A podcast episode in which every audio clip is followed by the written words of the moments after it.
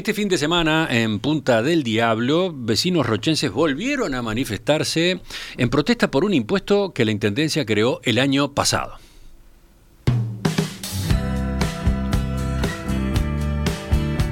Conocido como el tributo a la edificación inapropiada, tiene por objetivo regularizar lo que pagan una serie de terrenos que figuraban como baldíos, pero donde se habían erigido viviendas, en balnearios como La Paloma, La Pedrera, Punta Rubia, Santa Isabel y el propio Punta del Diablo.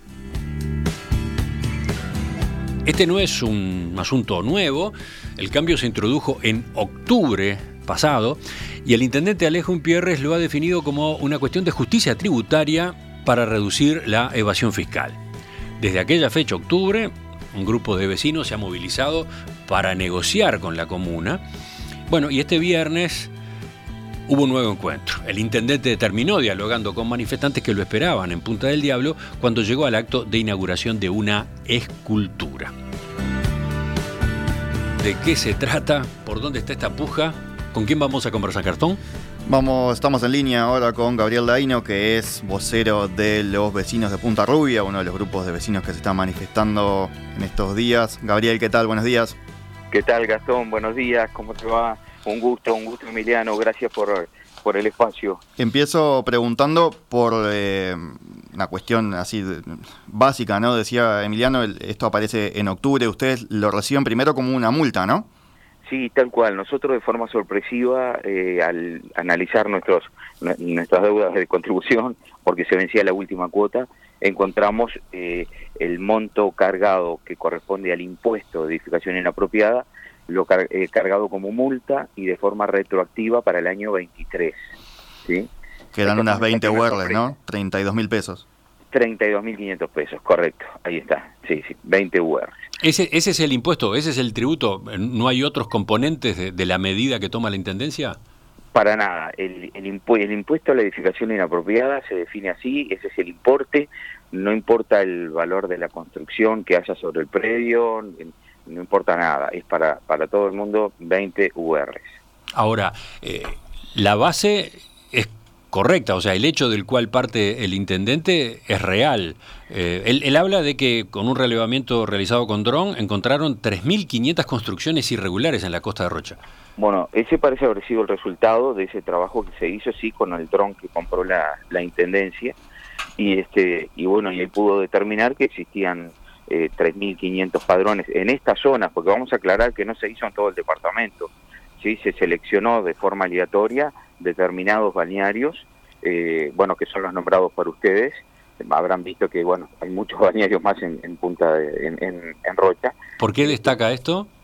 Destaco esto porque en realidad una de las, de las, de las cosas que nos llama la atención es que eh, el, el principio de igualdad tributaria quiere decir que aquello que todos pensamos que eh, quienes estamos en igual situación debemos pagar lo mismo, bueno, parece no cumplirse en, este, en, esta situación, porque eh, vecinos de otros balnearios, por ejemplo, no lo estarían pagando aún existiendo padrones con edificación que están aportando como terrenos baldíos. Pero vuelvo, vuelvo a la pregunta que le hacía al pasar. El hecho es correcto. Eh, ustedes son vecinos en cuyos terrenos hay construcciones que no fueron declaradas, construcciones irregulares el hecho es, totalmente correcto y por eso nosotros en ningún momento nos negamos a eh, tener que regularizar la situación de esos padrones. Para nada en absoluto, porque entendemos que en cierta forma que estamos en infracción en cuanto a que todos sabemos que si edificamos tenemos que estar este, eh, con nuestras edificaciones de forma legal, o sea, legalizadas, que, que de acuerdo a la normativa de la de edificación y con los planos correspondientes registrados y con el valor de la propiedad registrada en catastro. Entonces, lo, tenemos claro, ¿sí? Entonces, a partir de ahí, nosotros lo que hicimos fue presentarnos en la Intendencia, primero, en aquel momento, para, para que eh, este, quiten esa multa, porque la multa, primero, no puede ir por concepto de multa, segundo, de forma retroactiva, no correspondía que lo cobraran, nos dijeron que se había tratado de un error, que el impuesto iba a ser imputable a partir del año 2024. Y ahí empezamos a tratar de, negociar, digamos, si la palabra exacta, de llegar a acuerdos con la Intendencia, este, de alguna forma, para ver de qué forma podíamos hacer para que la gente no tuviera que pagar este impuesto, ¿sí? y por otro lado poder regularizar la casa, porque además mm, no estábamos preparados, directamente, sencillamente no estábamos preparados para esto, aún sabiendo que nuestras casas estaban en infracción, eh, no, no estábamos preparados para hacerlo de un golpe. ¿Por qué? Porque esto implica muchísimas cosas. El, cumplir con la normativa de edificación implica que eh, las casas tengan que sufrir eh, este, modificaciones que en muchísimos casos excedían hasta el, por el mismo valor de la casa. Mm. ¿sí? Entonces, este, bueno, ahí fue que, bueno que empezamos a, tratar de negociar. Primeros plazos, porque lo primero, eh, el, intendente la intendencia nos daba 150 días a partir del 31 de diciembre para, para presentar toda esta documentación lo que hicimos fue tratar de... Ah, pero, perdón, perdón. Entonces la cosa es un poco más compleja. Hay una multa barra impuesto, hay una discusión sobre el nombre, pero además la obligación de regularizar lo que implica realizar una serie de trámites y también asumir costos. ¿Entiendo bien? Sí, tal cual, es así. Aquí se asumen costos y trámites. A ver, costos dentro de la Intendencia, que no son eh, nada económicos. Mm, presentar este, planos dentro de la Intendencia, cada uno de esos, de esos trámites cuesta, cada uno cuesta en torno de 15 mil pesos. ¿sí? Aparte de pagar los honorarios de arquitecto, porque eso lo puede presentar solo un arquitecto y aparte hacer las reformas que había que hacer en aquel momento en las propiedades antes de nuestro acuerdo y por sobre todo la sanitaria, que la sanitaria dan un promedio de 2.500 dólares.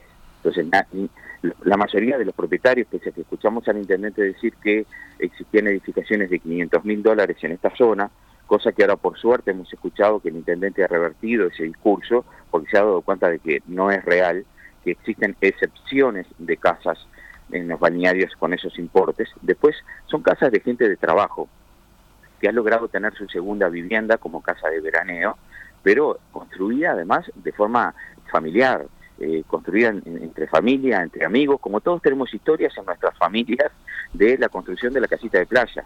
¿sí? Y, y, también la otra cosa que decimos es que, bueno, mientras se hicieron estas construcciones, se hicieron a vista y paciencia de la Intendencia. ¿Qué queremos decir? Que en ninguna de las administraciones que han pasado ha existido fiscalización. La Intendencia no cumplió con su trabajo, con su rol fiscalizador. Y eso de alguna forma también hizo que llegáramos a esta situación. Por eso cuando planteamos a la Intendencia decimos, bueno, pero aquí hay una responsabilidad compartida. Nosotros asumimos nuestra cuota de responsabilidad, porque sabemos que las casas están en infracción por cuanto no están reglamentadas. Ahora, también la Intendencia nunca fiscalizó y permitió que esto se expandiera y esto se hiciera. Actualmente no fiscaliza. El Intendente nos dice, bueno, sí, pero quiero ordenar la costa. Decimos, bueno, pero, pero si uno quiere ordenar, primero tiene que empezar por evitar el desorden. O sea, que el desorden no continúe. Y no existen actualmente acciones de ningún tipo que pretendan este, terminar con el desorden. Entonces, bueno, aquí claramente, además el intendente ha sido muy claro que es lo que necesita recaudar. Fue muy claro necesita recaudar, según él, para hacer obras y para hacer obras en la costa. En los balnearios afectados, en los que están afectados por el impuesto, no han existido obras por parte de la Intendencia, salvo una caminería de entrada que se hizo en Punta del Diablo como balneario afectado. En el resto de los balnearios que están afectados por el impuesto no ha habido intervenciones por parte de la Intendencia. ¿sí? Podemos hacer una excepción en San Sebastián, que se hizo algo de caminería, pero nada más. Entonces también nos llama la atención, porque las obras fueron hechas en otros lados. Pero bueno, según él, eh, las va a hacer. Nosotros le decimos que ya no tiene tiempo a esta altura, está cobrando un impuesto que bueno. De todas formas, eh, eh, nos presentamos en una mesa de, acuerdo el pasado viernes, donde asistieron representantes de Balneario Santa Isabel, donde, donde asistió un representante de un grupo que se formó de forma espontánea, que comprende a la mayoría de los balnearios afectados, vecinos de, de, la mayoría de los bañarios y por Punta Rubia la comisión directiva de, la Asociación de Vecinos. Ahí se llega a un acuerdo que es el que usted viene mencionando por ahora, ¿no? Ahí está. Quiero, Por ejemplo, que se... sí. del, otro lado, del otro lado estaba el intendente, el secretario general de la intendencia, estaba el director de administración y la directora de arquitectura, ¿sí? O sea, fue una mesa donde en realidad de la, de la otra parte no es que hablamos directamente solo con el intendente, hablamos con los técnicos y asesores del intendente que formaron parte de esto. Bien, y ahí lo que se acuerda, eh, por un lado, es que se presenten los planos de las edificaciones sin exigir eh, las obras que mencionábamos antes, ¿verdad? Correcto, correcto. Ahí lo que acordamos fue, primero fuimos por un, por un tema de, decirle, bueno, si tú lo que quieres es determinar en qué padrón hay, hay este, edificación y en qué padrón no hay edificación, y en los que hay edificación, qué tipo de edificación hay, la solución universal, fácil, sencilla y económica es una caracterización urbana. ¿sí? Si hacemos una caracterización urbana que tiene un costo de 6 mil pesos, ahí eso se va a, eh, se registra en catastro, se hace un reaforo de la contribución y ahí cada uno va a aportar según lo que el intendente quiere, que es que se aporte por lo que hay construido, o sea, que el valor de la contribución sea el real. Bueno, nos dijeron que no era suficiente porque lo que quieren es este, ordenar la costa. Ese es el, el, principio, ¿sí? Ordenar la costa. Entonces, por eso nos piden los planos de las casas. Entonces, la propuesta fue, y que la que fue aceptada, es pasemos raya al 31 de diciembre del 23 y se aceptan las edificaciones tal como están, con todas las imperfecciones y los incumplimientos con la normativa de edificación que tengan. O sea, no se va a mirar retiros de una casa a la otra, no se va a mirar alturas, no se va a mirar ventanas, no se va a mirar escaleras, eh, porque en, todo esto que te estoy diciendo son serían todas las reformas que habría que hacer en una casa, ¿sí? Mm en la mayoría. O sea que no se va a observar absolutamente nada en lo que se llama el plano de albañilería, porque se presentan dos planos, uno de albañilería y otro de sanitaria. Esa, la parte sanitaria, sí, ahí la Intendencia va a exigir eh, que se respete la, normativa. Correcto. Por ahí sí va a haber que hacer eh, reformas en algunas casas. Correcto, fue una propuesta que vino de parte nuestra también, por un tema de, bueno, tampoco vamos a pedir cosas locas y vamos a ser irracionales y vamos a ocasionar perjuicios. A ver, sabemos que las aguas servidas no pueden tener un destino que sea cualquiera. Entonces entendemos que respecto a la sanitaria sí debemos hacer el esfuerzo para cumplir con la normativa, ¿sí? Y entonces lo que sí la Intendencia va a controlar es el plano de sanitaria, que cumpla con la normativa vigente.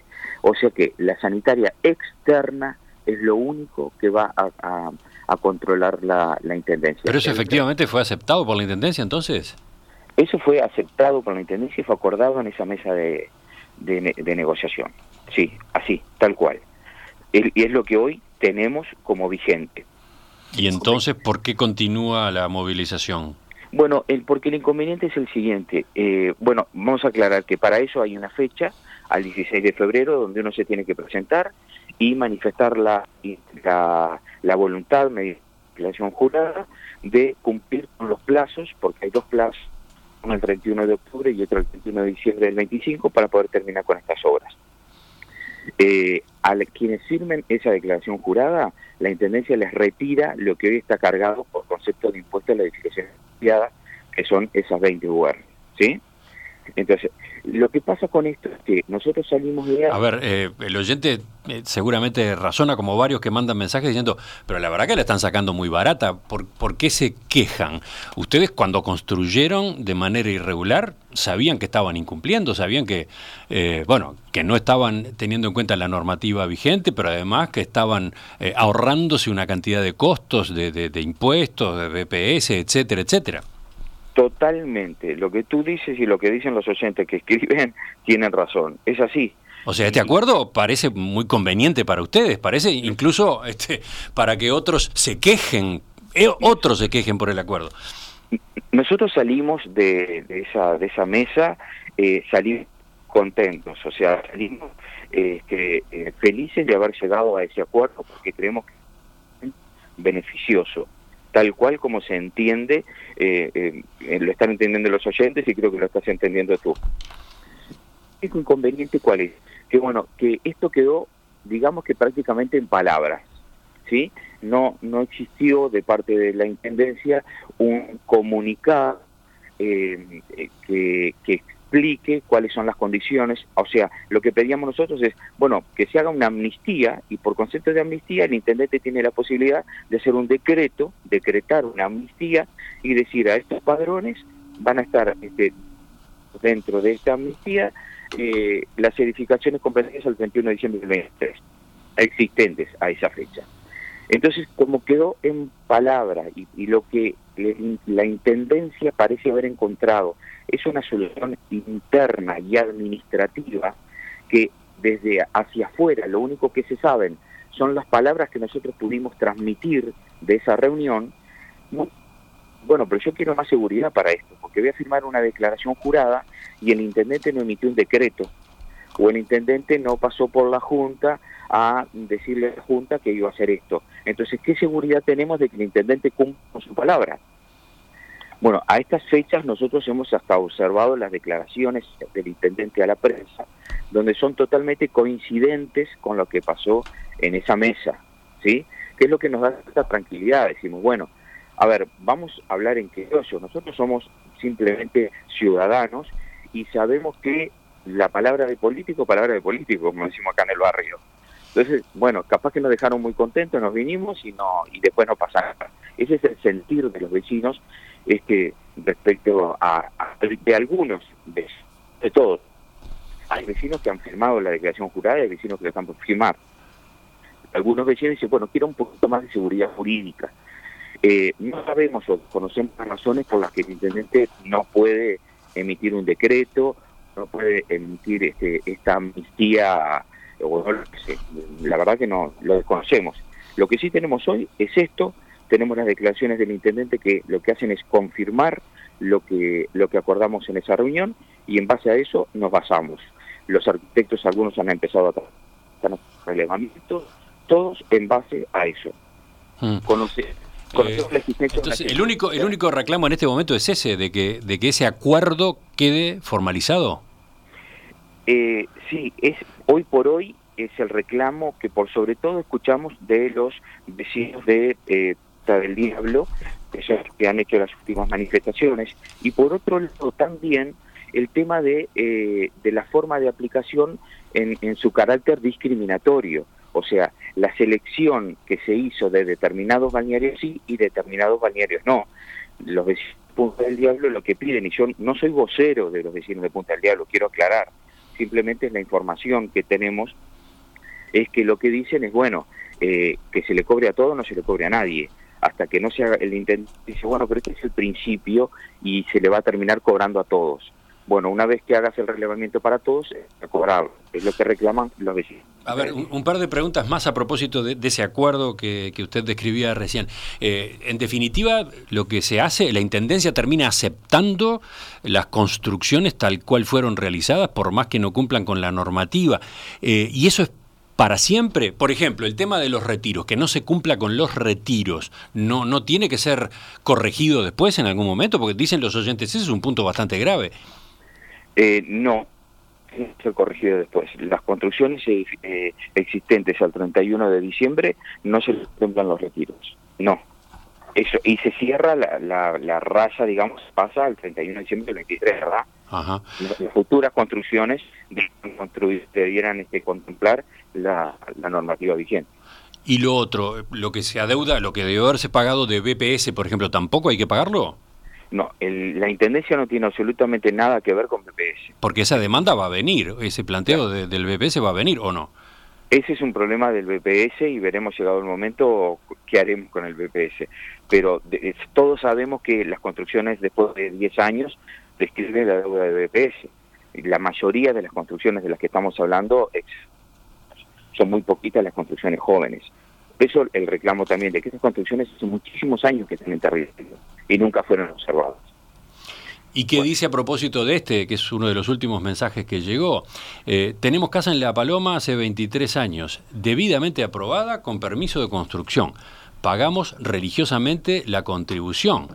¿Qué pasa? ¿El, fiel de la balanza se inclina hacia el que más ruido hace? Roche es el Far West y el intendente, un hábil bandolero, señala este otro propietario que se siente discriminado, ¿no? Discriminado, discriminado por una medida que, resulta muy favorable para otros, los que no cumplieron. Mira, yo te voy a decir, eh, me voy a poner en el mismo lugar de ese de ese vecino que está haciendo eh, que está haciendo ese reclamo. Mi situación personal, yo hablo por un colectivo. Como hablo por un colectivo, me pongo en el lugar de la, de la mayoría del colectivo y del reclamo. Mi situación personal, yo tengo mi casa echada. No tengo, eh, a mí el impuesto no, no me ha no me ha llegado junto con la contribución porque tengo toda mi casa en regla. Mi, mi situación personal. Sin embargo, cuando me escuches hablar, eh, parezco totalmente afectado. ¿Por qué? Porque represento un colectivo. Ahora, en nada, en absoluto, me, preocupa de que la mayoría de los vecinos que estén afectados y que se ven en situación encuentren una solución. De la misma forma que nos cuidamos cuando decimos, bueno, ¿por qué nos otros balnearios no? No es que querramos que otros balnearios le carguen este impuesto. No es que uno está buscando decir, bueno, ya que me cobraron a mí, que te cobren a vos. Me parece que esa no es la, la solución y la forma de dar a esto. La, la idea es buscar una, una solución, buscar este algo que, que es accesible y que la gente lo pueda lograr. Me parece que eh, un tanto, no sé si la palabra es egoísta, pensar y decir, ah, como yo tuve todo en regla, ese era el principio que manejaba también el intendente, bueno, decía justicia tributaria. Bueno, justicia tributaria sería que también nosotros pagamos siempre eh, ya sea por terreno baldío o por las construcciones, las contribuciones correspondientes. Y sin embargo tuvimos cero obra. O sea, el dinero que se pagó aquí fue para otro lado. Justicia tributaria es que el dinero quedara donde se paga. Y sin embargo eso no sucede. No sucede en toda la costa. ¿sí? Entonces me parece una forma muy muy simplista de decir, este bueno, pero como a mí me pasa, los otros que los castiguen. Pues no, yo creo que si la mayoría del, padrones están en esta situación y son gente afectada y son gente de trabajo y que sí estaban en infracción, pero tienen, han encontrado una solución para esto, pues bien, bienvenida sea. Es una solución que, por sobre todas las cosas, el, el tema más importante, que es el tema de la sanitaria, eh, está siendo contemplado, o sea, rajatabla. ¿sí? Estamos hablando de dinero para hacer a, esa obra. Gabriel Laino, vocero de los vecinos de la Asociación Civil de Vecinos de Punta Rubia, muchas gracias por estos minutos esta mañana aquí en Perspectiva. por favor, muchísimas gracias a ustedes, gracias a la audiencia por escuchar y bueno, gracias por, por el espacio que a veces nos es difícil como, como vecinos poder lograrlos. Así que como siempre, ustedes atentos con todo esto. Estamos a las órdenes. En perspectiva, más que un programa, más que una radio.